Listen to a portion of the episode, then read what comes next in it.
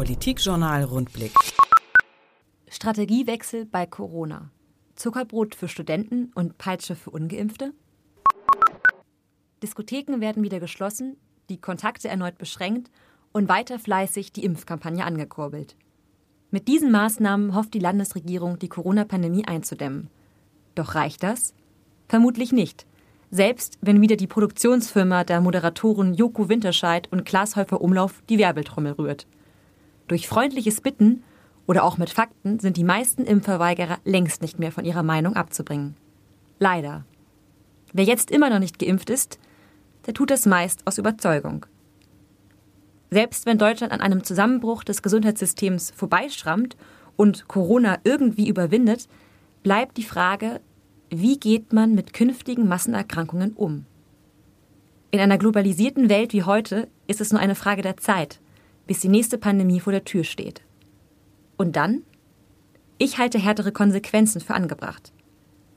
Im Falle von Long-Covid könnte man ungeimpfte anteilsmäßig zur Kasse bitten, sobald die Krankenbehandlungen bezahlt werden sollen.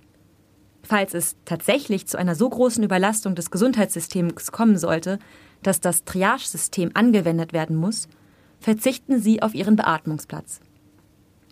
Das ist zugegeben eine sehr drastische Maßnahme. Doch ist eine allgemeine Impfpflicht die bessere Alternative? Oder riskiert man damit nicht eher ein Überkochen der Emotionen? Seit Monaten wird die Lage in Deutschland angespannter, der Widerstand auf Demonstrationen lauter und härter. Zu groß ist mittlerweile das Misstrauen gegenüber dem Staat, mehr noch gegenüber der Demokratie und der Wissenschaft selbst. Ich habe daher große Sorge, dass eine allgemeine Impfpflicht der falsche Weg ist. Mit dem grundlegenden Misstrauensproblem wird man sich zukünftig in der Politik stärker beschäftigen müssen. Wie kann man das Vertrauen dieser Bürger zurückgewinnen?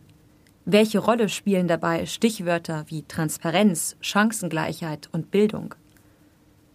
Dass beim Thema Bildung und damit einhergehend der Digitalisierung generell Reformbedarf besteht, ist kein Geheimnis und wurde einmal mehr während der Corona-Krise bestätigt.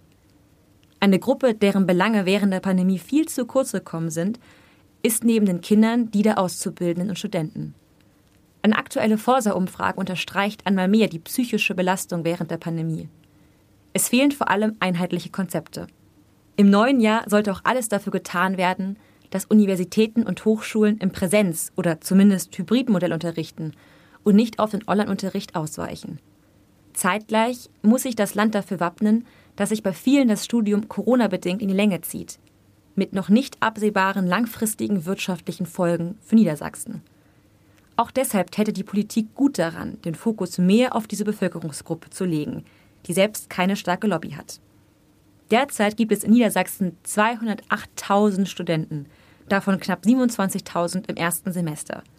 Für viele von ihnen ist die Pandemie mit finanziellen Einbußen verbunden. Viele Nebenjobs, vor allem in Gastronomie und Veranstaltungsbranche, sind in der Krise weggefallen. Hier braucht es schnelle finanzielle Unterstützung des Landes. Eine Möglichkeit dazu könnten Zuschüsse an die Universitäten und Hochschulen selbst sein.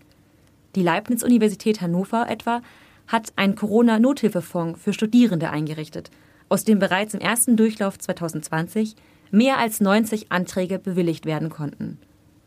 Es könnte steigen, wenn noch mehr Geld zusammenkommt. Die generellen wirtschaftlichen und gesundheitlichen Folgen für ganz Deutschland sind weiterhin nur zu erahnen. Fest steht, Corona wird uns wohl leider auch das ganze Jahr 2022 weiter beschäftigen. Politikjournal Rundblick. Mehr Infos unter rundblick-niedersachsen.de